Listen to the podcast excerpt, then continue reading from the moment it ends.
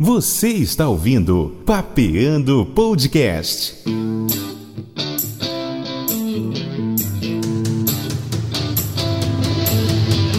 Apresentação: Marcos Cunha.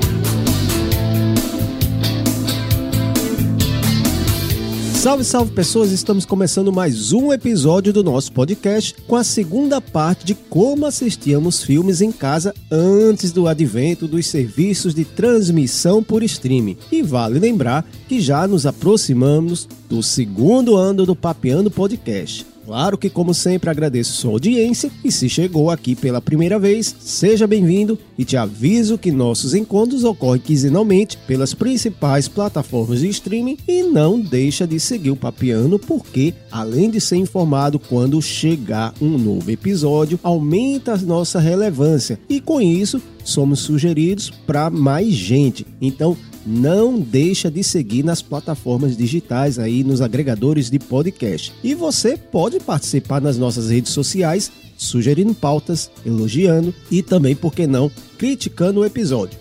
Em todas elas é só procurar por Marcos Cunha RD e também lá no Clubhouse. Também é Marcos Cunha RD. Nosso e-mail, papeandopodcast.gmail.com e agora é a vez dele.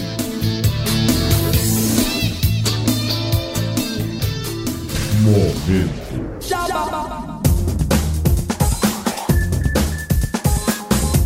E claro que começamos falando de massa multimídia, pois estão fazendo a edição, pós-produção e o marketing deste podcast. E pode fazer isso para você também. Entre em contato através do e-mail ou das redes sociais na descrição deste episódio. Eu falei de massa multimídia.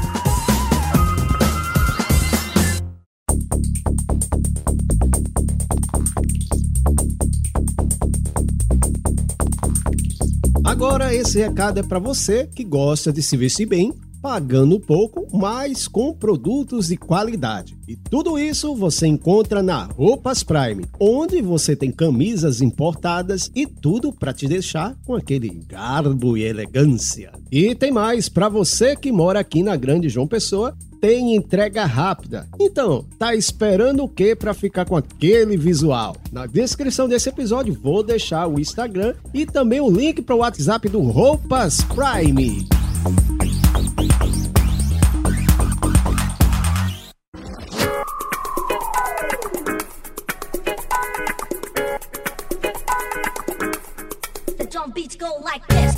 E se você quiser apoiar o nosso podcast, é fácil. Entre em contato pelo e-mail papeandopodcast.gmail.com ou pelo WhatsApp 8399654 9888 99654 9888 DDD 83 Paraíba e desde já agradecemos. Lembro também que se você ainda não nos segue nos agregadores de podcast, segue lá porque nos ajuda a crescer e ser indicado para mais gente e ainda você é avisado quando chegar um novo episódio. Aliás, compartilha nas suas redes sociais também.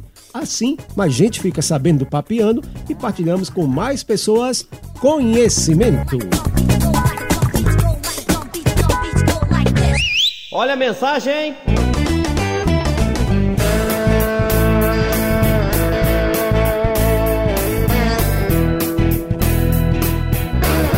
Na mensagem de hoje vou mandar alô para quem interage com a gente nas redes sociais. O meu amigo e nutricionista Milton Lins, meu amigo Márcio César, Angélica Nunes, José Renato, Clara Araújo e Adriano Nascimento. Um grande abraço para todos vocês.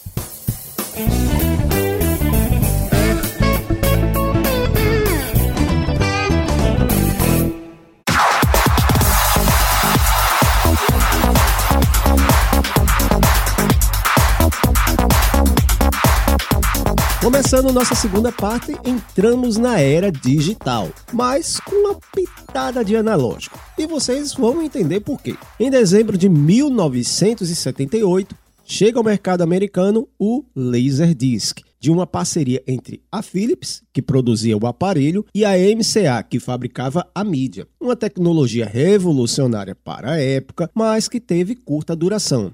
Apesar de ter sido lançado praticamente junto com o VHS, que falamos no episódio anterior, e que vale você voltar lá para conferir, os formatos praticamente não concorriam. Primeiramente, pela questão grana.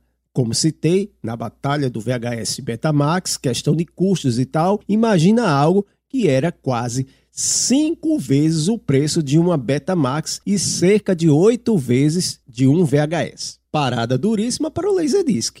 Mas, claro, nem só de desvantagens era a vida do LD. Além da alta definição de imagem, o aparelho tinha suporte multicanal de áudio. O que isso significa? Simplesmente a possibilidade, por exemplo, de ter canais com idiomas diferentes, coisa que hoje é normalíssimo e não existia essa possibilidade no VHS. Bom, falei do toque de analógico e agora explico. O Laserdisc tinha as dimensões de um disco de vinil e, igualmente a ele, a gravação era em ambos os lados do disco. Uma curiosidade bacana que fãs como eu da saga De Volta para o Futuro devem estar bem por dentro é que na parte 2 no beco onde Doc Brown e Marty deixam Jennifer para resolver as coisas no futuro, estava lotado de laser discs, que foram jogados fora por se tornar obsoleto em 2015. E olha que o filme é de 1989. Mas, na realidade, o formato não chegou tão longe. No final dos anos 1990, o aparelho era encontrado apenas em 2% dos lares americanos e 10% dos japoneses. Já no Brasil e Europa, sequer teve uma distribuição oficial local. Os poucos aparelhos que chegaram eram importados e, como já disse, extremamente caros. Eu mesmo só tive a oportunidade de ver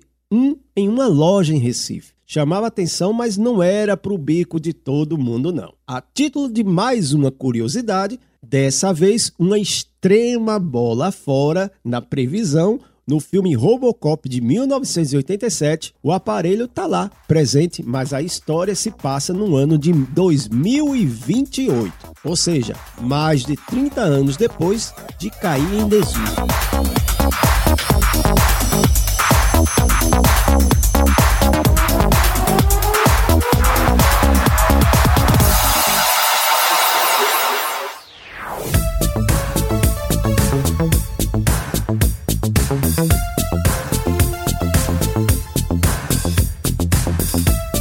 Com a evolução da tecnologia, várias coisas, vamos assim dizer, ficaram menores.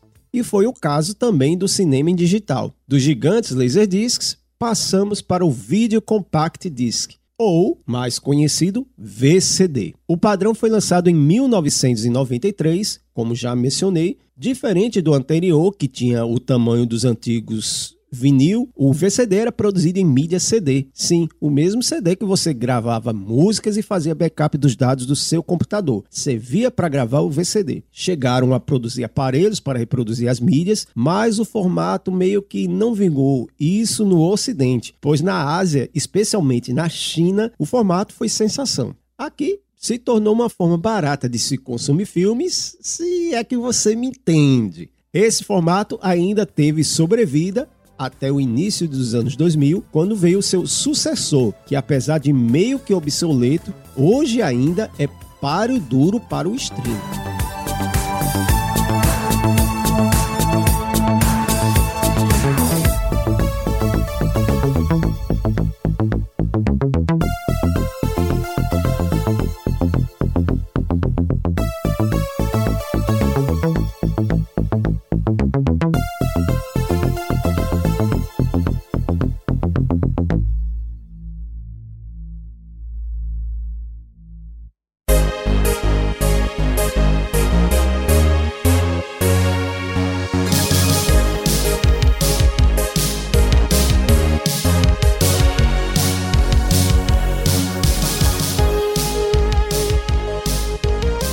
Com a baixa popularidade do VCD devido à sua qualidade de vídeo inferior e custo alto do reprodutor no Ocidente, os fabricantes iniciaram os estudos para um novo formato. Queriam seguir na mesma pegada do disco, mas corrigir principalmente estes dois problemas que mencionei. Eis que surge em 1995 o Digital Versatile Disc, ou nosso querido DVD. De cara, um grande avanço no quesito armazenamento dos 800 MB do CD, que era utilizado na confecção do VCD, passou a contar com 4,7 GB. Isso no formato mais simples, podendo chegar em pouco mais de 17 GB no formato Dual Layer, onde a leitura era feita de ambos os lados do disco. O que isso significa? Com maior espaço, não havia necessidade de uma alta compressão de arquivo de vídeo para caber no disco, e com isso ganhamos em qualidade tanto de áudio como de vídeo. No início, o custo era alto para os padrões da época,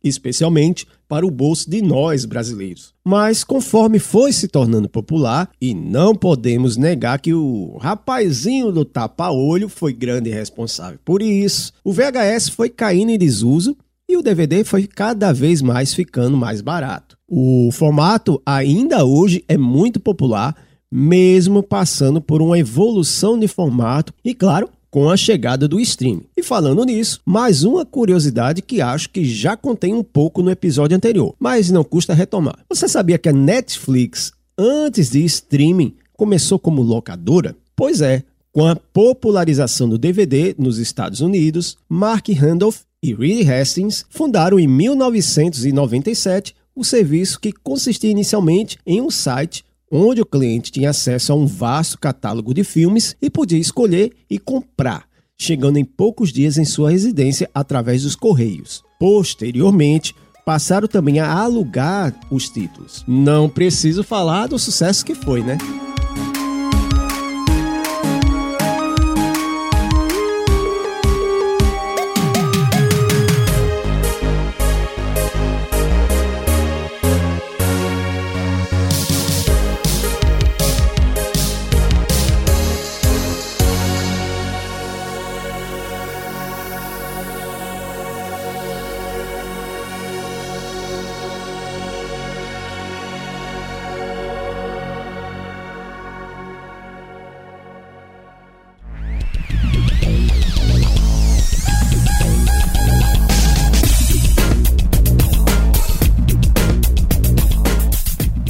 Chegamos ao final de mais um episódio. Se você curtiu, me manda um salve nas minhas redes sociais: Facebook, Twitter, Instagram e também Clubhouse, todas elas, arroba Marcos Cunha RD. E claro, se você não curtiu também, pode deixar seu comentário. Eu leio tudo, respondo todos. Também não esquecendo do nosso e-mail papeandopodcast.gmail.com. Este episódio teve roteiro e apresentação de Marcos Cunha, este que vos fala, e a edição, produção e marketing ficou a cargo da Massa Multimídia, que os contatos estão na descrição desse podcast, bem como toda a lista de músicas e trilhas incidentais. Ficamos por aqui e até a próxima, pessoal!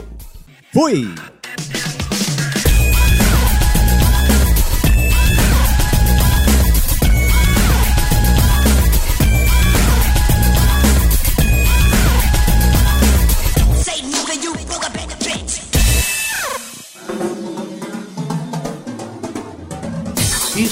Podcast foi produzido por Massa Multimídia.